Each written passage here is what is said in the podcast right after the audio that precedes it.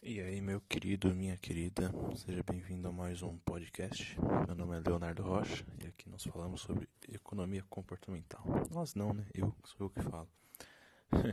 Vamos lá, hoje eu queria falar sobre sunken, sunk costs ou sunken costs. São os custos afundados, né? Custos submersos. É um conceito em economia, né? um conceito da economia tradicional de que se você colocar recursos em algo, né, e aquele recurso não tem como ser recuperado, né, é, basicamente aquele custo ele já, já existiu, né, não vai se desfazer. E como que isso, então só formulando melhor, né, recursos empregados em algo que você vai construir, na construção de ativos, e uma vez que você realiza eles, eles não podem ser recuperados em qualquer grau significante, né. É, então é o custo de oportunidade desse recurso. Tá? Uma vez empregados, você não tem mais como utilizá-los, né? Então, custo de oportunidade zero. Então, o que, que isso tem a ver com a sua vida prática no dia a dia? Porque é isso que importa no final das contas. Seguinte, custo afundado, né, algo que afeta nosso comportamento, principalmente nossas decisões, basicamente é aquele já investi muito nessa relação, não vou terminar agora, já Tô no quarto ano do curso, não vou desistir agora. É, por aí vai. Né? Você já deve ter passado alguma situação onde você investiu muito em algo e não sabia se deveria desistir, se devia continuar, o que, que você deveria fazer, mas por ter investido muito tempo, energia, talvez dinheiro, você prefere continuar.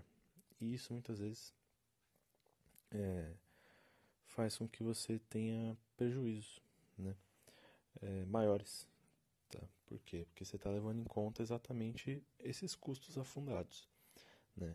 Se você já investiu quatro anos da sua vida num curso universitário, por exemplo, esses quatro anos eles não tem como voltar para você. Eles já foram gastos. Então é um custo irrecuperável, submerso, daí o nome, né? Um, curso, um custo afundado, já foi. A decisão mais sábia seria você pensar daqui para frente, né? Quais são os custos de oportunidade, os benefícios que você pode ter se você decidir continuar e se você decidir não continuar no curso, por exemplo. Né? Lógico que isso se aplica a qualquer outro, a várias outras situações na vida, como por exemplo investimentos. Às vezes você está com uma ação, uma posição financeira por muito tempo e aí você já ficou, já investiu muito dinheiro naquilo e você não quer se desfazer. Pode ser um relacionamento amoroso, um casamento, um namoro que não vai muito bem, mas já está tanto tempo junto. É, enfim, são N situações em que o custo afundado acaba afetando.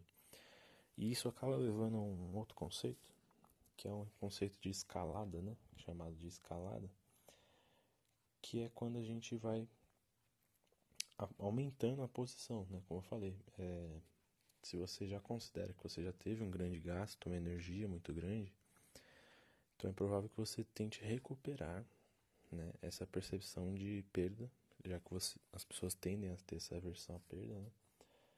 Então você tende a recuper, tentar recuperar isso. Né? E você acaba se mantendo numa situação complicada, difícil é, e gastando mais recursos ainda. Então, um exemplo é, bem simples disso, vamos supor que você é, já ficou, você ficou, por exemplo, três anos num, num curso, vamos usar o exemplo do curso da graduação, que eu acho que é mais simples, que envolve tempo, né, não necessariamente dinheiro. Você está lá três anos no curso da graduação, um curso de quatro anos, e você está na dúvida se você desiste ou não. É, afinal, só falta mais o, só falta o último ano ser cursado. É, você já gastou um bom dinheiro naquele curso, você não sabe se você desiste ou não. Se você falar, mas já gastei tanto dinheiro, energia, tempo, vou, vou até o final. Você vai acabar gastando mais um ano da sua vida de tempo, mais um ano de mensalidades para algo que talvez você não vá seguir né, a profissão, não vai utilizar de forma alguma. E aqueles três anos que você fala, ah, mas se eu não terminasse eu ia perder três anos. Mas se você não terminasse ou terminasse, você já teria perdido os três anos de qualquer forma. Então é muito interessante isso. É um efeito que acontece com todo mundo, é, ser humano. É bom a gente estar tá atento a isso. E sempre que possível, né, na hora de tomar uma decisão, não considerar esses custos afundados, esses custos submersos. Então, nessa decisão da faculdade, por exemplo, não considerar os três anos que você já fez. Você não deveria considerar isso. Você deveria apenas considerar: devo fazer mais um ano de faculdade? Qual será o custo de tempo? Mais um ano. Né? De, de estudo, de dedicação, mais um ano de mensalidades, por exemplo. Enfim, de uma série de custos.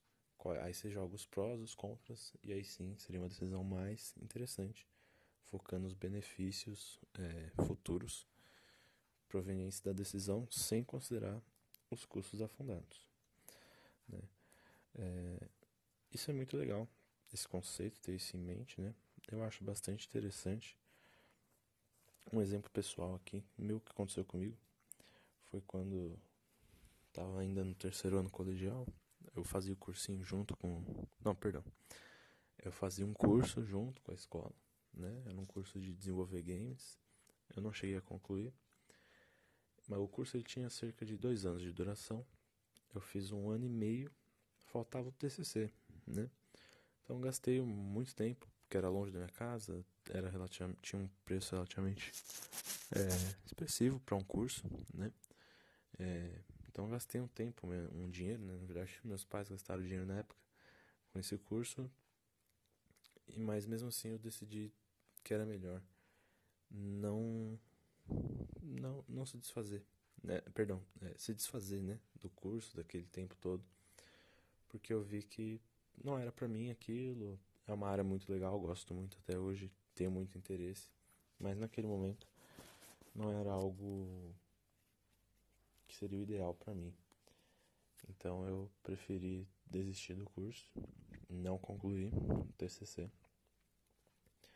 É, peguei lá, isso, assim, eu comecei no segundo ano colegial, então eu fiz um ano, fiz metade do terceiro ano colegial junto com esse curso e a metade final eu decidi focar aí, né? É, fiz um cursinho junto com a escola, decidi focar no vestibular para passar no vestibular eu falei, bom, acho que esse curso não é para mim. É, vou desistir e focar no vestibular, em algo para o futuro, já para já tentar passar e ter uma vantagem nisso. E deu muito certo, eu acabei passando direto no vestibular, né? Passei na Unesp, em economia, direto do colegial. É, acho acredito que muito em função, lógico, de ter feito o cursinho, de ter focado ali seis meses nisso, né?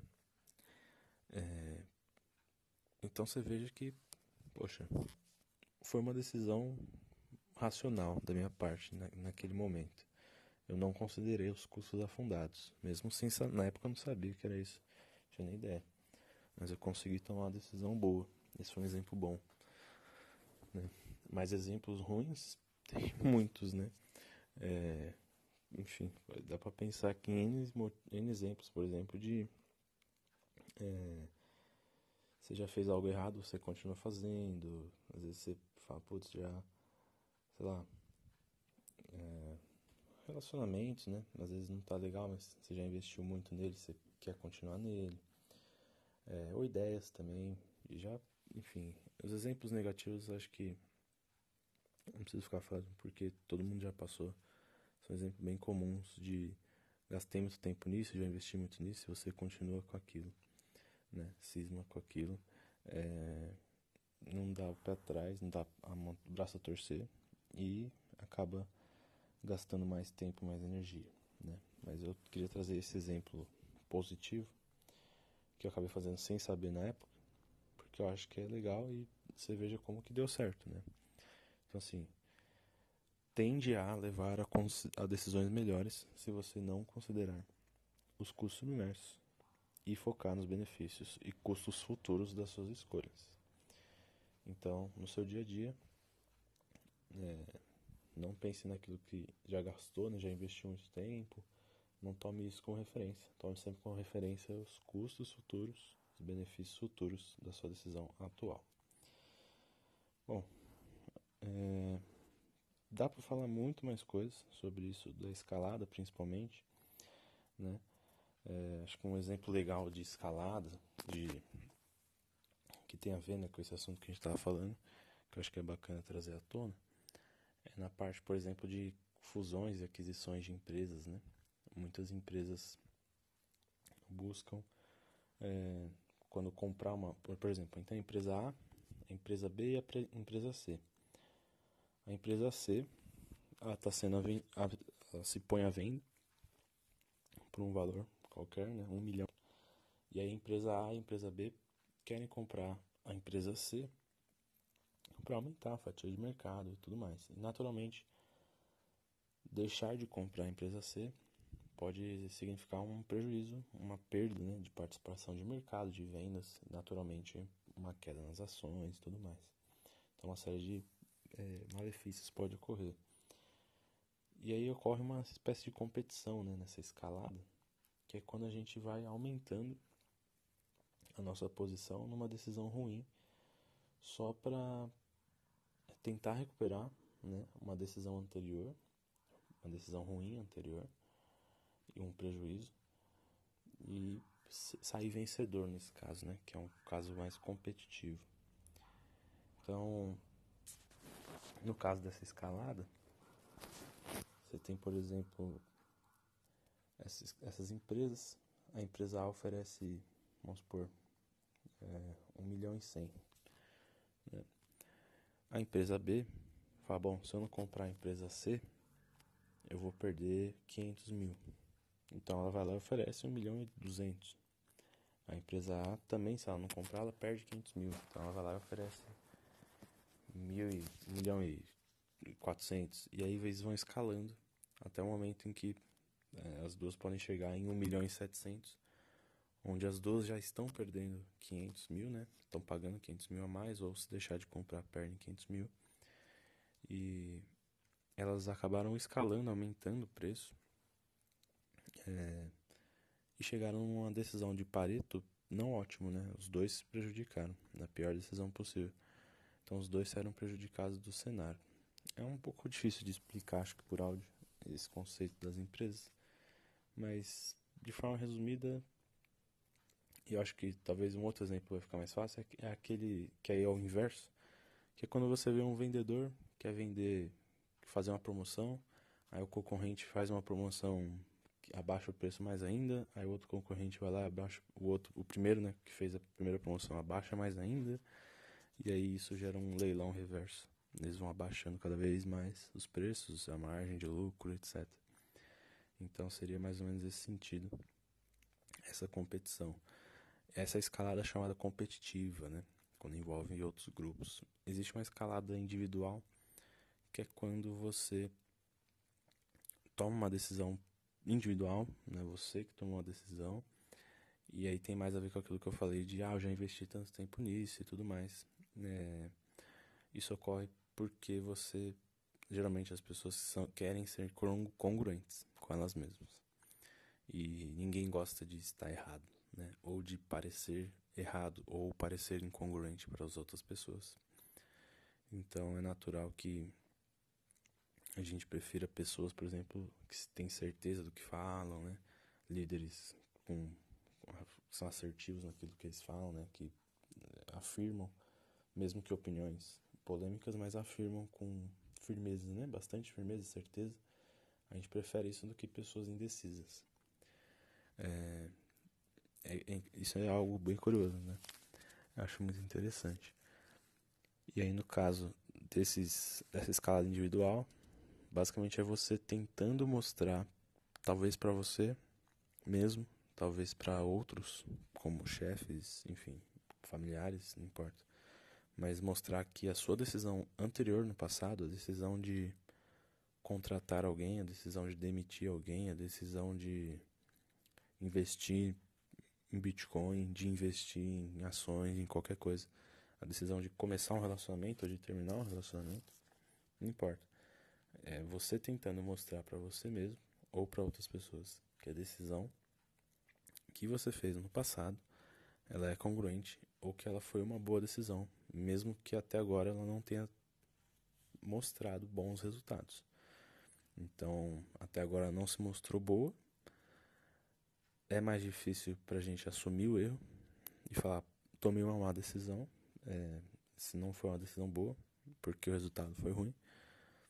É mais fácil para a gente, a tendência é essa: que a gente tente aumentar nossa posição naquela decisão, ou seja, a gente vai investir mais ainda naquele ativo, a gente vai manter o funcionário com baixa produtividade ou justificar, procurar pontos por que, que a gente tem que mandar ele embora. É, a gente vai tentar justificar o relacionamento, do porquê que começou, os pontos bons, vai tentar ou justificar por que, que terminou, né? Então você vai procurar pontos que reforcem o seu argumento, para que você consiga cada vez mais mostrar que você estava certo. Às vezes não tem problema, isso pode ser positivo, principalmente é, no caso de manter relacionamentos. É legal você procurar manter as portas abertas, né? Não, não é para você desistir também, tá? não é essa a ideia, mas é importante ter em mente que é importante, né? Ter em mente Ixi, deu um branco aqui, gente. Mas é importante pensar que você não pode escalar muito, né? É, acho que essa é a ideia. Escalar muito e gastar muito recurso, energia, só para provar um ponto. Né? É mais fácil assumir o erro.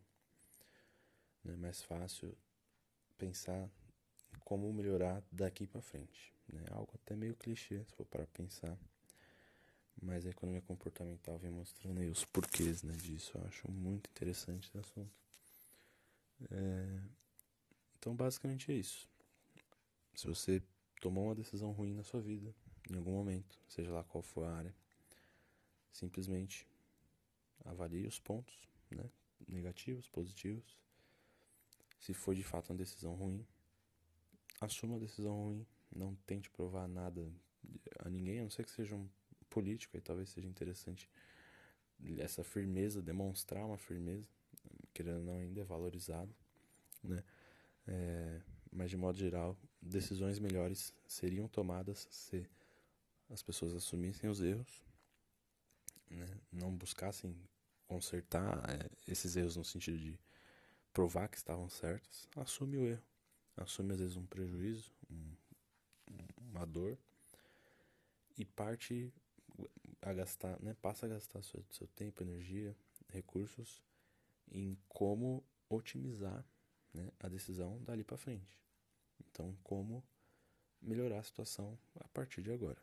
Né? Esqueça sem considerar os custos que já ocorreram no passado, os sunken costs, né, os custos afundados. O que afundou já se foi, fica no passado. O que importa é daqui para frente. Beleza, espero que tenham gostado. Tô gravando aqui às quase 5 da manhã. Eu perdi o sono. É isso aí. Um abraço, até a próxima.